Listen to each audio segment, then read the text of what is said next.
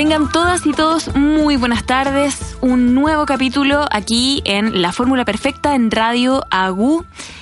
Eh, comentarles que Hoy en la tarde, lamentablemente, nuestro compañero, tremendo compañero Gonzalo Leiva, no nos va a poder acompañar. Está con un virus, está resfriado, así que le mando todos los besos y los abrazos del mundo al Gonza, porque sabemos que además le encantaría estar acá. Tenemos una tremenda entrevista en el estudio. Partir eh, por comentarles que, eh, por supuesto, síganos en nuestras redes sociales. Estamos en Twitter, en arroba Radio también, con el mismo arroba, en Instagram, estamos en Facebook también, y por supuesto en el sitio donde están escuchando este programa en www.radioagu.fm. Así que estamos tremendamente conectados por todos lados. Eh, el programa de hoy básicamente trata de eh, llamarnos la atención un poco y además orientarnos y educarnos respecto a lo que es el bienestar de nuestras niñas y niños, también eh, de nuestros infantes y tiene que ver principalmente con la obesidad, un temazo que no solamente preocupa a nivel nacional, sino que también preocupa a nivel internacional. Les quiero contar algunas cifras para que empecemos a eh, conectarnos un poquito con este tema y para que, por supuesto, presentemos en, en unos minutos a nuestra entrevistada. Lo primero es comentarles que es tan grave el tema de la obesidad que en Chile muere una persona obesa por hora. Y esta cifra, por supuesto, que viene de la encuesta nacional de salud del Ministerio de Salud del año 2010, que es la última que se ha realizado, eh, también revela que un 39,3% de la población mayor de 15 años presenta un sobrepeso. Además, que un 25,1% es obeso en Chile y que un 2,3% presenta obesidad mórbida. Y esto es eh, más o sea, en, total, si, sacamos la suma, sumaría más de 400.000 personas en Chile, o sea, es muchísimo. Hay una importante cantidad de población eh, que padece esta enfermedad. Ante estas cifras, ocurre un fenómeno muy importante y que es que desde el MinSal informaron que se está considerando para incorporar al decreto del auge en 2019 eh, un próximo, o sea, que, esta, que esta enfermedad ingrese ¿cierto?, a, eh, al Consejo Consultivo del Auge. Así que eso está en discusión, lo cual significaría, por supuesto, asegurar una cobertura frente a esta patología. Ahora, respecto al escenario mundial, la obesidad, eh, como bien comentaba, es una enfermedad epidémica. ¿Qué significa esto? Que va en aumento en todos los grupos etarios y esta prevalencia, por supuesto, ha ido en incremento también las últimas décadas. Esto tiene muy preocupada a todas las entidades internacionales, principalmente la Organización Mundial de la Salud, que es la OMS, desde donde se señala que existen más de 1.900 millones de adultos mayores eh, de 18 años con exceso de peso, siendo obesos eh, más de 600 millones de adultos. Es muchísimo. Ahora, ¿cómo enfrentar esta patología a tiempo? Eh, la prevención, que es fundamental, ¿cierto? Para que no lleguemos a esta cifra. Porque además, a través de la obesidad, como bien vamos a comentar con nuestra invitada, eh, se generan un montón de enfermedades paralelas en una persona. Entonces, queremos prevenir. Y, eh, por supuesto, la obesidad en escolares es algo que preocupa a los expertos nacionales e internacionales. Y en Chile, les voy a contar que el 50% en prekinder y un 45% en eh, educación escolar, digamos, básica, padece de obesidad. Así que quiero saludar esta tarde a Carla Leiva, que es una tremenda profesional, nutricionista, académico en la Universidad Católica, en la carrera de nutrición y dietética de esta universidad. Es magistra además en eh, ciencias de la nutrición, convención en clínica pediátrica y nutricionista también, pediátrica de la red UCED Salud, UCE Christus, ¿cierto? Sí. Carlita, con ese tremendo currículum, ¿cómo estás? Bien, muchas gracias por la invitación, se pasaron. No, gracias a ti por venir. Eh, me gustaría empezar, Carla, que, que comencemos hablando desde la concepción, de, ¿cierto? A ver, está comprobado que una mujer embarazada, eh, una nodriza que amplía y, diversifica su alimentación, eh, determina también los muchos de los hábitos alimentarios que van a tener, eh, por supuesto, sus hijas o sus hijos. Cuéntanos un poquito de esto para poder comenzar a introducirnos en este tema y ver de qué manera, por supuesto, podemos guiar a la mamá y a los papás en la nutrición. Sí, hay un concepto que se llama Los primeros mil días de vida, que es básicamente desde la concepción del bebé, del niño o niña, hasta los dos años. Y ahí está todo lo que es la programación neonatal. Eso quiere decir que toda la alimentación de la madre durante el embarazo y luego durante la lactancia condiciona la alimentación y el futuro, ya sea nutricional o de enfermedades crónicas de su bebé. Por eso es tan importante que la mamá desde que se entera que está embarazada, incluso antes, un par de meses antes, empieza a prepararse para recibir a este bebé obviamente con una alimentación lo más saludable posible, diversificada y así permita que el niño sea un niño que no tenga eh, antecedentes de obesidad y mayor riesgo que el grupo sano, digamos. Perfecto.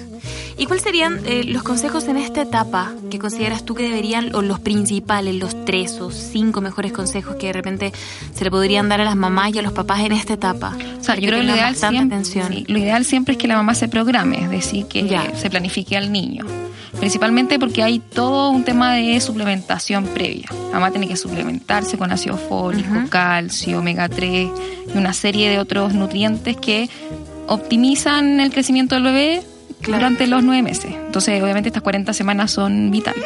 Y después, cuando ya el bebé nace, asesorarse o sea, ir al nutricionista apenas el bebé nazca, después cuando empieza la alimentación complementaria al quinto mes, también que estén ahí con la nutricionista. Bueno, a nivel de, atención primaria al menos eso está cubierto.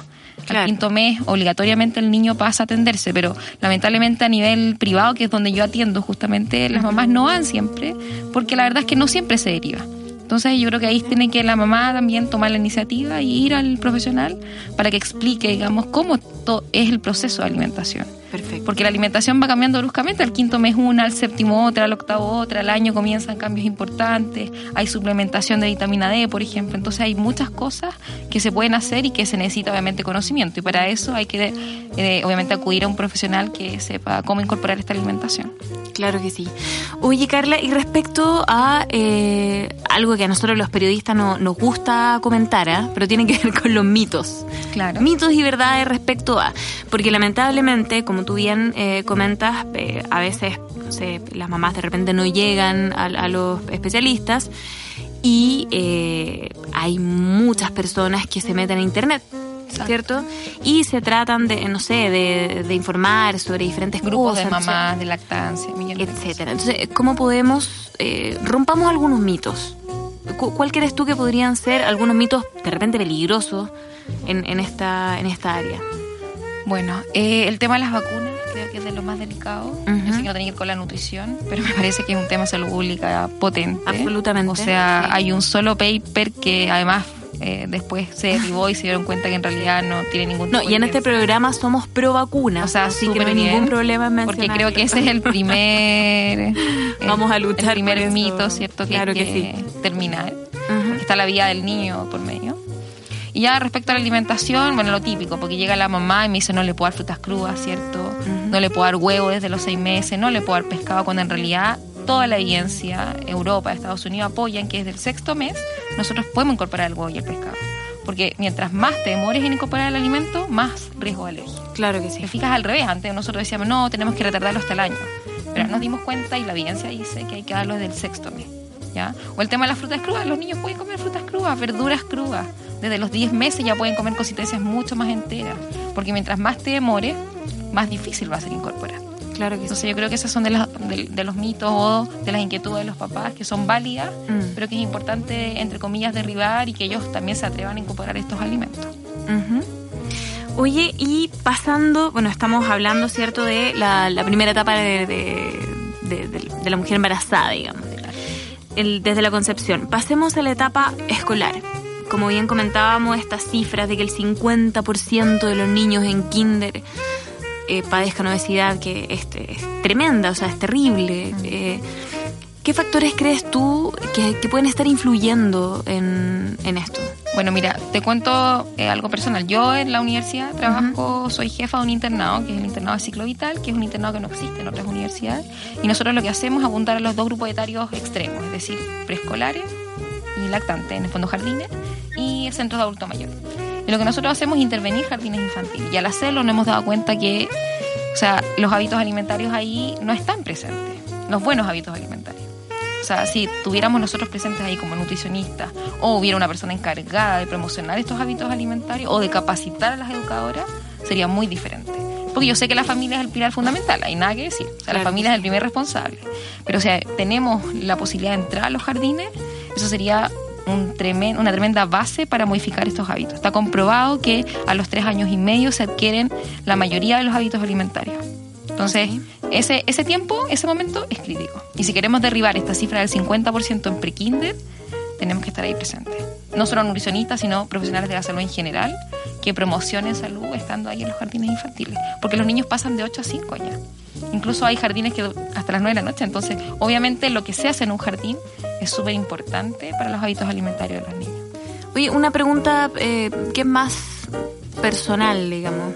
¿Qué otras quiero, quiero, tu, quiero, tu, opinión personal al respecto, no es que como, como experta, digamos, pero eh, ¿crees tú que, que, sería necesario, considerando el escenario que estamos viviendo, considerando que la cifra es muy alta, que tenemos que generar alguna política de manera rápida, urgente, dentro de lo posible, ¿crees tú que que si los jardines, por ejemplo, comienzan a contar, eh, como tú bien, bien comentas, con, con nutricionistas ya eh, o sea, dentro de sus programas, ¿tú crees que eso podría ser una solución, por ejemplo? Yo creo que sería... Tanto privados como estatales, estoy hablando de que podría ser un modelo nuevo de educación. Sí, yo creo que es un modelo necesario, no solo en jardines, después continuar en colegio pero te lo digo porque lo hemos visto. O sea, los niños son realmente. Siempre dicen que son esponjas, ¿cierto? Uno, ¿Mm? Puede creer que es un poco exagerado, pero no es así. Los niños aprenden súper rápido, ellos memorizan, ellos entienden, ellos comprenden y lo transmiten a los papás. Entonces es una forma también de que los papás se motiven a hacer estos cambios. Y sí, me parece que un nutricionista debiera estar en los jardines. Hasta ahora en la Jungia al menos, un nutricionista tiene 200 jardines. ¿Qué puede hacer un nutricionista con 200 jardines? Mm. ¿Hacer la minuta? y nada más, porque no hay supervisión, o sea, nosotros estamos, imagínate, cuatro días a la semana y se nos hace poco. Claro. no, e, interactuar con los papás y con las mamás. Por supuesto, o sea, educar. sería maravilloso. Bueno, con los apoderados en realidad de los niños. No, y, y, hacer, eh, adaptarnos a, la, a, lo nuevo, digamos, a la tecnología. Actualmente los papás no tienen tiempo para reuniones de apoderados, no van pero si nosotros les mandamos un, un video por muy buen punto muy y nosotros hicimos un video de alimentación complementaria y lo mandamos y los papás lo vieron te fijas entonces hay que buscar también alternativas para llegar a la familia. O sea, en resumen, que los apoderados cuenten con una red de apoyo profesional para poder guiar a sus hijos. Eso, eso sería lo ideal, Lógico. digamos, ¿cierto? Y el rol de los nutricionistas propiamente tal, ¿cuál crees tú? ¿Tú crees que hay alguna, no sé, eh, alguna deuda, por ejemplo, al respecto? O, esto es algo que ya se les va un poco de las manos por un tema cultural también y educacional? Yo creo que eh, la gran deuda es que en general el nutricionista ahora está presente eh, en lugares donde entregamos un tratamiento nutricional. Y lo que se necesita es la prevención y la promoción de la salud. Y eso está en jardines, en colegios, eh, en lugares donde realmente podemos... Por eso me gusta la pediatría, porque en el fondo tú formas el hábito alimentario, no tienes que cambiarlo. Cambiarlo, al tiro te enfrentas a una pared que obviamente una persona que lleva 20 años alimentándose de una manera es súper difícil. Yo sé que muchas personas lo hacen, pero es mucho más complejo. Pero si partimos de la base, creo que puede cambiar la cosa. Y en general yo creo que la deuda acá es que empiece a aumentar eh, la contratación de nutricionistas, porque lamentablemente no se contratan más nutricionistas para colegios y para jardines. Yo sé que hay un tema monetario de por medio. Evidente. Pero el colegio nutricionista hace mucho que está luchando por eso y creo que es, fundamental. Para poder llegar a hacer estos cambios y que tenga un impacto real, porque si no, vamos a continuar con las cifras. Sí, pues de todas maneras. Oye, yendo a, em, a ver qué pasa, los niños eh, a veces de repente en el hogar, por ejemplo, y en, y en el jardín o en el colegio, logran buenos hábitos, por ejemplo. Pero después salen eh, y van, no sé, a la casa de, de, la tía o la, o la, casa del amigo que, que, de repente tiene otro hábito. Eh, ¿Cómo, o sea, ¿qué, recomiendas tú como nutricionista? De repente que, que, los papás, por ejemplo, y las mamás estén bien en contacto. O sea, eh, ¿Cómo podemos hacer que esta, que esta red de conciencia se amplíe de alguna manera? Dentro de los círculos de los niños, a nivel vecinal, a nivel familiar, etcétera. Sí, bueno, yo creo que el trabajo que se hace a nivel de consultor es importante, porque se trabaja en juntas de vecinos, mm. o sea, en el fondo ahí puedes llegar a poblaciones eh, mucho más grandes. pero cuando, ah, no sé, pues, hablamos de una familia en particular, tampoco la idea es traumatizar al niño en torno a la alimentación. Te fijas que para ellos sea súper natural, que sea un hábito alimentario, entonces probablemente, como él, para él va a ser algo normal, lo va a elegir. Claro. Y que la excepción sea comer esto, y en realidad, si lo comes una vez cada dos semanas, una vez a la semana, no, no se va a transformar en un hábito, ¿te fijas? Entonces, esa es la idea. Tampoco que el niño no, nunca jamás en la vida vaya a probar las papas fritas o el dulce, no, porque en realidad de vez en cuando, si nosotros vamos, a, no sé, a, una fiesta, un cumpleaños o donde al niño lo inviten, probablemente lo va a probar. Pero que para él sea la excepción y no sea el hábito. probablemente él no lo va a elegir siempre porque se va a dar cuenta que en realidad no le gusta porque está acostumbrado a que lo saludable sea lo otro. Perfecto sea, eso ya tiene que ver con un manejo psicológico también. Claro, es que la nutrición tiene mucha psicología por medio, y por eso es tan compleja. Bueno, de eso vamos a hablar en el segundo bloque, Carla. Ok. sí, creo que vayamos ahora a eh, escuchar un temazo de Manuel García que a mí me encanta, que es muy romántico porque, porque verano. ¿ah? Sí. Así que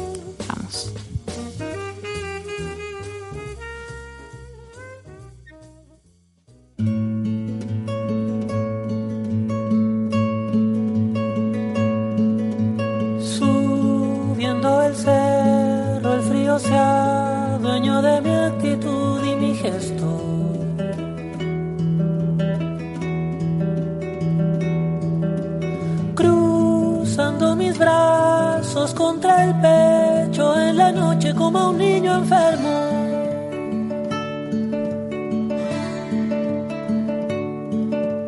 Despeinaba el viento tu salud y nos ladraba un perro. Todos los barcos con su luz alumbraban tu pelo.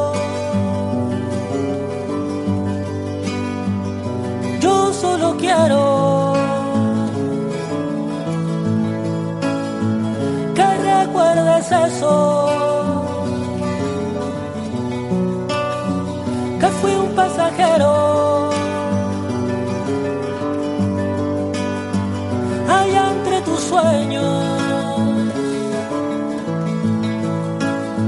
que fui un pasajero.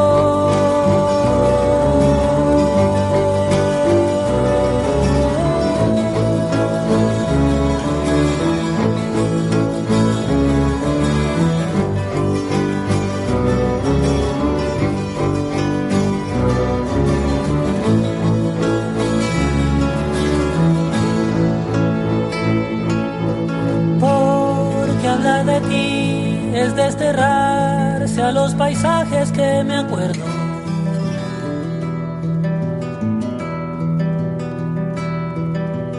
¿Cómo intentar hallar la llave de tu voz en los dominios de un secreto?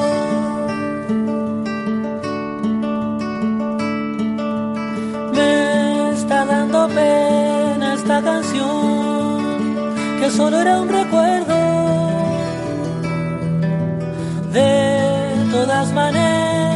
me gustó rondar el cementerio.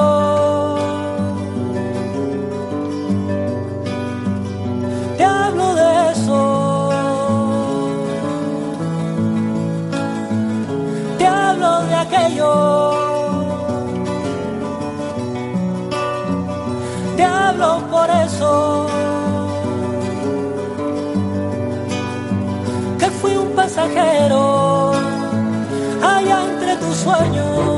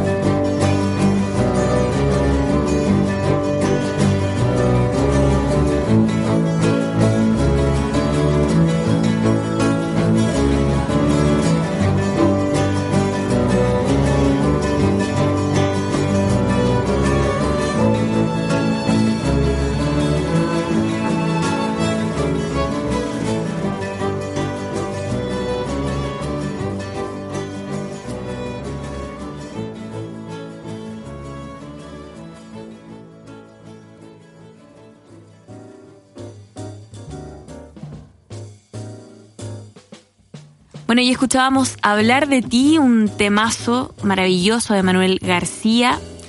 Verano. Mucho calor, ¿cierto, Carla? Sí. Continuamos acá en el estudio con nuestra experta Carva Leiva, nutricionista de la red UC. UC Christus. Eh, Carlita, pasemos a conversar sobre la responsabilidad del Estado, que es eh, un, un tema que nos preocupa considerando las altas tasas de obesidad que estábamos comentando en el primer bloque. ¿Consideras tú que se debe reforzar alguna política pública desde el Estado? Bueno, yo creo que eh, dentro de las políticas, la que más creo que está cerca de los niños, que en lo que nos convoca hoy día es lo que tiene que ver con Junji y Junaep. Y bueno, Integra también. Yo sé que ellos han hecho modificaciones, han tratado de hacer mejoras, pero la verdad es que ninguna de ellas ha tenido un impacto real en el estado nutricional de los niños. O sea, el programa Contrapeso hace poco sacó 15, 18, no me acuerdo cuántos ítems de eh, aspectos a mejorar y la verdad es que ninguno realmente uno puede llegar a entender que tenga un impacto en, el estado nutricional.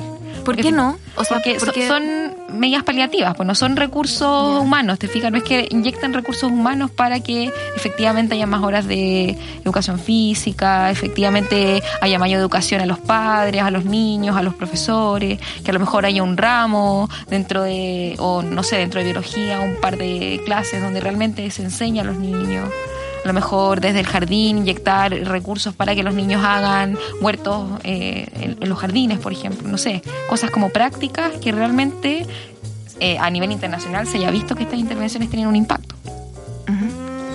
O sea, ¿tú crees que, que de repente debería, no sé, más que más que crearse nuevas instancias, reforzarse. Claro. Las que ya existen, Claro, e inyectar recursos eh, reales, o sea, recursos humanos que vayan a trabajar, digamos, y hagan cambios, porque finalmente, no sé, disminuir la sal de las porciones de la Junaev, que es lo que el programa Contrapeso, por ejemplo, proponía, no sé si tiene un impacto real, o el, el cuentapaso. Tampoco sé si eso realmente va a motivar a los niños después de a lo mejor haberlo usado dos semanas, porque los niños tú sabes que se, se aburren de hacer las cosas, eh, siga eh, sosteniendo el aumento de la actividad física, por ejemplo. ¿Y el rol privado? Sí, yo creo que también es importante, pero finalmente el, privado, según las circunstancias, se va a comprometer, pero finalmente es el gobierno el, el responsable. No, evidente, claro. sí. No, claramente sí, pero, pero el rol privado, por ejemplo, en, en la publicidad, el rol privado en, eh, lo, mismo que estabas comentando tú, o sea, que, bueno, que, que, las clínicas privadas y en las, y en las, las redes privadas de salud, eh, también los nutricionistas estén muy atentos a esto y que busquen también prevenir, o sea... Claro, yo creo que dentro de las posibilidades que uno tiene como nutricionista trabajando en la atención eh, privada, uno trata de hacer lo mejor posible, pero como es voluntario, es difícil porque finalmente eh, tú tienes adherencia a tratamiento al paciente que vuelve, y la mayoría vuelve, pero los que no van o no tienen iniciativa no necesariamente van a asistir. Y ahí yo creo que el principal rol es el tal vez del profesional que deriva. A lo mejor el resto de los profesionales nos deriven pacientes o nosotros a lo mejor derivar a kinesiólogos o a alguien que fortalezca el tema de la actividad física. ¿Cuáles han sido los casos que, a ti como, como profesional te ha tocado atender que te han llamado mucho la atención, por ejemplo?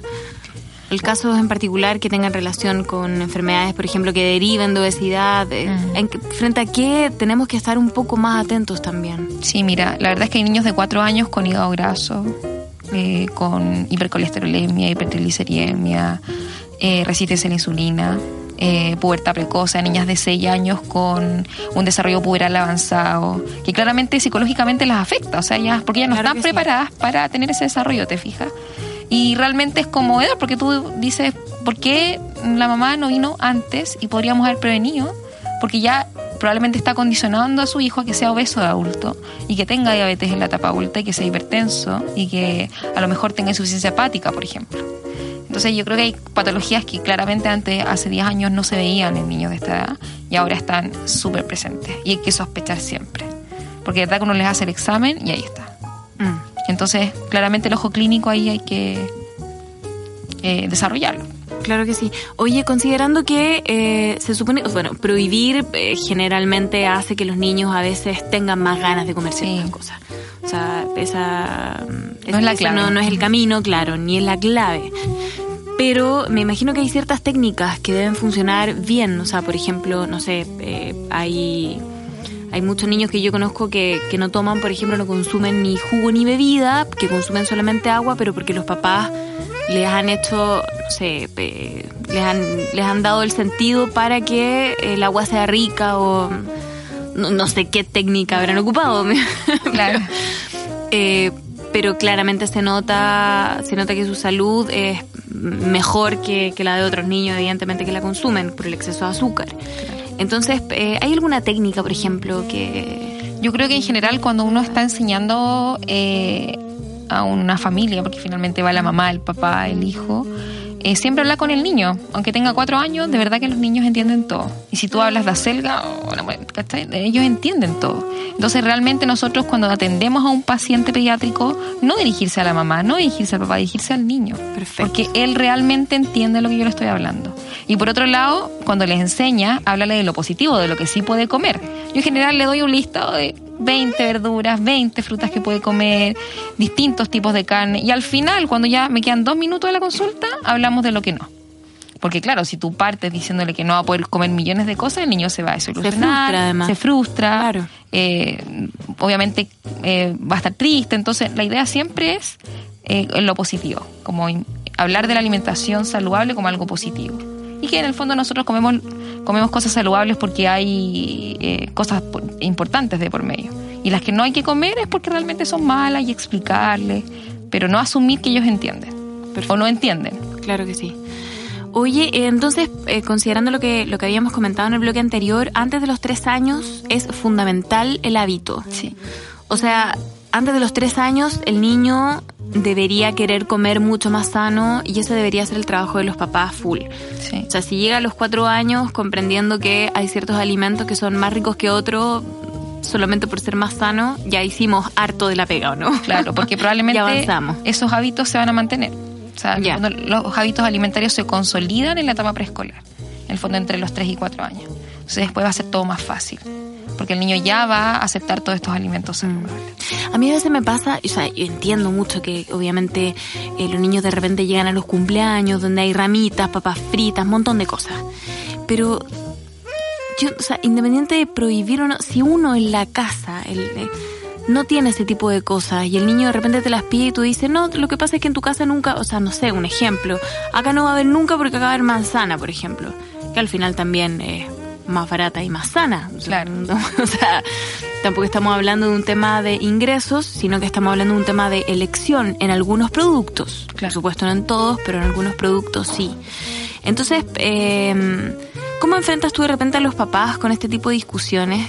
O sea, ¿qué, es lo que ellos deberían tener claro para poder manejar esto? A mí me pasa que de repente siento que, que, que o sea, quiero estar equivocada, pero a veces me da la sensación de que puede ser más fácil llegar y meterle la papa frita que, educarlos con la manzana o educarlos con la verdura.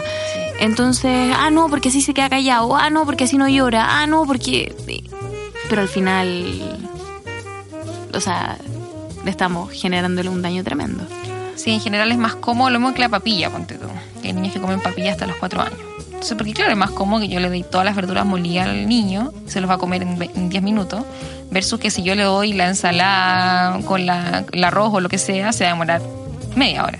Mm. obviamente siempre, yo sé que el tiempo es reducido, hay que dar a lo mejor herramientas, ideas que sean rápidas de, efectuar, pero que se puedan hacer, digamos. Y en ese caso, lo que yo recomiendo es, siempre a la familia, lo, lo, converso y le pregunto, ¿realmente ustedes están comprometidos? O sea, porque si ustedes quieren que un niño de tres años cambie sus hábitos alimentarios, tienen que ustedes cambiar sus hábitos alimentarios. O sea, dejemos de comprar bebida, dejemos de comprar. Porque yo, o sea, para mí, súper cruel que en la, mesa haya bebida y el niño no pueda tomarla. No, es terrible. eso no, tiene que estar presente en la familia. Claro que sí. O sea, si ellos están de acuerdo y están comprometidos y quieren hacer cambio, bueno, ahí empezamos con el tratamiento. Si no, o sea, tiene que ser un compromiso familiar completo. Todos los que viven en la casa. Todos los hermanos, todos, todos. Porque finalmente, si no, es una discriminación finalmente estás discriminando al niño que come diferente. Y no es la idea. La idea es que todos comamos de forma diferente. Perfecto. Oye, Carla, bueno, quiero contarte algunas acciones que eh, últimamente se han destacado desde el Estado, que tienen relación con lo que hablábamos en el primer bloque em, sobre cuáles son los roles desde las políticas públicas para poder eh, como paliar esta situación, digamos. Uno de ellos, por supuesto, el programa Vida Sana, ya que no sé si lo habíamos comentado o no, no creo que no. Bueno, es un el programa Vida Sana, para, las personas que, no saben, digamos que me gusta educar al respecto, pero es un espacio básicamente que interviene en forma multidisciplinaria a los usuarios eh, con malnutrición por exceso, con estrategias a nivel tanto individual como grupal. Esa es, esa es la base de este programa. Por a otro nivel de atención primaria. A nivel de atención primaria, efectivamente, o sea, de los consultorios. Exacto. Así mismo. Y también eh, comentarles que, por otro lado, la obesidad mórbida tiene importantes consecuencias económicas también para el país. También asociadas a atenciones de la salud, eh, discapacidad, ausentismo y mortalidad prematura. ¿Ya? Y em, como también tiene, por supuesto, secuelas tremendamente emocionales para quienes sufren esta enfermedad. Por eso nos preocupa eh, particularmente que la niña y los niños no padezcan obesidad, porque bueno, después, bien, después llegan a la juventud con, con muchos traumas, después llegan a la adultez, o sea, es, es, un proceso muy largo de reconstruir y muy complejo psicológicamente, como bien comentábamos.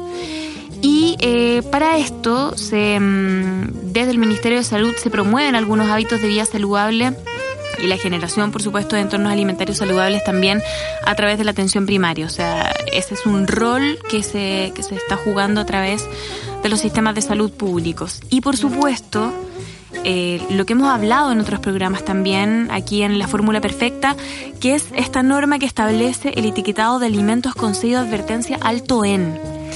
Que, eh, que, tiene que ver eh, con calorías, grasas saturadas, azúcares, sodios, contenidos de los alimentos que superan límites establecidos por el Ministerio de Salud. Con respecto a esta norma particularmente, Carla. ¿Consideras tú que funciona de alguna manera, no funciona? ¿Cómo hay que instruir también a los niños? A ver, eh, nosotros en los jardines donde estamos en la, universidad les hemos enseñado el tema de los sellos y de verdad que los identifican perfecto. Buenísimo. O sea, yo creo que tal vez no es la mejor ley del mundo, muchas personas la pueden criticar, pero me parece que es una súper buena iniciativa. Claro, hay observaciones, hay cosas que trabajar todavía. Eh, pero estamos partiendo y vamos a ir mejorando, porque esta, esta ley se va a hacer progresivamente más estricta. O sea, ahora en un par de meses más, creo que en julio, si no me equivoco, va a salir la segunda parte de la ley que va a ser efectiva. Efectivamente. Y por lo tanto eso quiere decir que muchas empresas van a tener que reformular muchos de sus productos para que de nuevo no tengan sellos o que tengan menos sellos, no tengan los tres, por ejemplo. Entonces me parece que es una buena iniciativa y que a los niños hay que enseñarles, porque lo identifican de forma súper rápida y fácil. Y yo te hablo de preescolares, a niños de 2, 3 años. O sea, ni siquiera estoy hablando de escolares, que para ellos obviamente va a ser mucho más fácil. Pero al menos que sean capaces de reconocerlo, ya es suficiente. Y van al supermercado y van a decir, no, mamá, ese no, porque tiene sello. Y lo hacen. Porque hemos visto en el jardín que efectivamente las mamás nos cuentan que los niños transmiten la información. Bueno, y el efecto rebaño también de, entregar la información, ¿no? O sea, un niño que aprende algo, se lo enseña a su amigo, y así, o sea, vamos educando paralelamente. Y además, ese niño cuando crezca, le va a enseñar también. Probablemente, si es que tiene hijos, a sus hijos, o sus hermanos también. No, eh, es fundamental eso, o sea, la, información colectiva. Oye, Carla, em, no sé si te gustaría agregar algo más respecto, eh, no sé, al, esfuerzo de repente que hay que hacer respecto a esto, eh, si es que hay, por ejemplo, algún, algún programa que tú recomiendes o, alguna estrategia que tú recomiendas también. Sí, yo creo que lo, lo más importante es que la familia tenga la intención eh, tenga la voluntad de hacer cambios de hábitos, porque efectivamente nadie nos enseña a comer. Yo creo que no podemos criticar a la familia. Me parece que ese no es la, el norte, porque ellos nadie les enseñó a alimentarse de forma saludable. Claro que sí. Entonces lo primero es educarse. Y para educarse, acudir a un profesional. Y obviamente a partir de eso, extender esa educación a su familia. Y yo creo que así va a ser todo más fácil porque claramente en los colegios no podemos manejar lo que, lo que pasa, la información que se transmite, tampoco en los jardines pero sí yo puedo manejar lo que le transmito a mi hijo. Yo creo que eso es en el fondo lo más importante. Oye, me gustaría ir cerrando este bloque con, eh, con los ejemplos a terreno, lo, lo más claro. O sea, llegan los niños a marzo al colegio, al jardín, y se enfrentan a las colaciones. ¿Cómo podemos hacer que una colación sea más entretenida, siendo sana?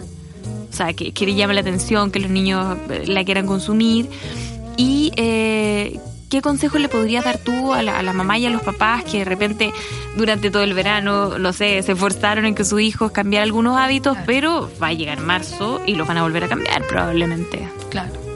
Mira, en general las colaciones yo creo que tienen que estar presentes cuando se necesitan. Si un niño pasa más de 3 a 4 horas sin comer, incluimos una colación. Pero si no, la verdad es que no es necesario. ¿Y qué colaciones? Un yogur, puede ser una fruta. Ahora hay cereales para el desayuno que tienen menos azúcar. Pero en general, siempre yo recomiendo un lácteo y una fruta. Y con eso es más que suficiente. Más que eso, la verdad no se justifica. Porque no va a pasar más de 3 a 4 horas sin alimentarse. Comen mucho los niños, idea mía. Nosotros también. Sí. todos comemos mucho. Galletas, sobre todo. Estas galletas mini, o sea, es, pero todos los días en las colaciones.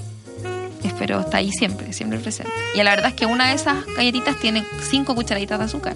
Entonces ya te estás pasando de la dosis mm. diaria. Así que realmente esas no debieran ser la opción. Ojo ahí. Oye, y esto de comer cada dos, tres, cuatro horas, al final uno tiene que preguntarle al, especialista, digamos, según su propio funcionamiento. Depende mucho. O sea, si es un paciente que tiene un bypass gástrico, ya a lo mejor cada dos horas, pero si es un niño normal y sano, eh, que tiene una actividad física promedio, cada tres a cuatro horas es suficiente. Perfecto. Oye, Carla, te quiero dar, pero muchísimas, muchísimas gracias por habernos acompañado hoy día. Nutricionista y académico, UC, eh, magíster también en ciencias de la nutrición, tremenda experta. ¿Dónde te puede contactar nuestra audiencia? Bueno, hay un Facebook que es de la carrera, que es de Nutrición Pediátrica UC, que ahí bueno nos contactan a todas las colegas de pediatría que trabajamos en la universidad. Eh, y ahí obviamente podemos responder eh, dudas y inquietudes y todo lo que necesiten. ¿Y algún contacto, algún mail, por ejemplo, tuyo? Si de repente alguien quisiera tomar alguna hora contigo, claro, ¿cómo yo atiendo en la red UC, en la red de salud. Ahí atiendo y en realidad llaman y piden hora. O sea, usted va y pide hora con Carla Leiva, tal cual. Tal cual. no es que quiera promocionar, claro. No, pero bueno. Pero, pero, pero si, si le gustó, viste, tu, sí. consejo tiene sí, no, y mis pacientes ojalá me han escuchado. no, claro que sí. Hoy, bueno, yo me despido eh, extrañando mucho a mi compañero Gonzalo Leiva, pero los vamos a tener muy prontito acá de vuelta en la Fórmula Perfecta. Un abrazo a todas y a todos. Nos escuchamos luego. Besos. Chau, chau.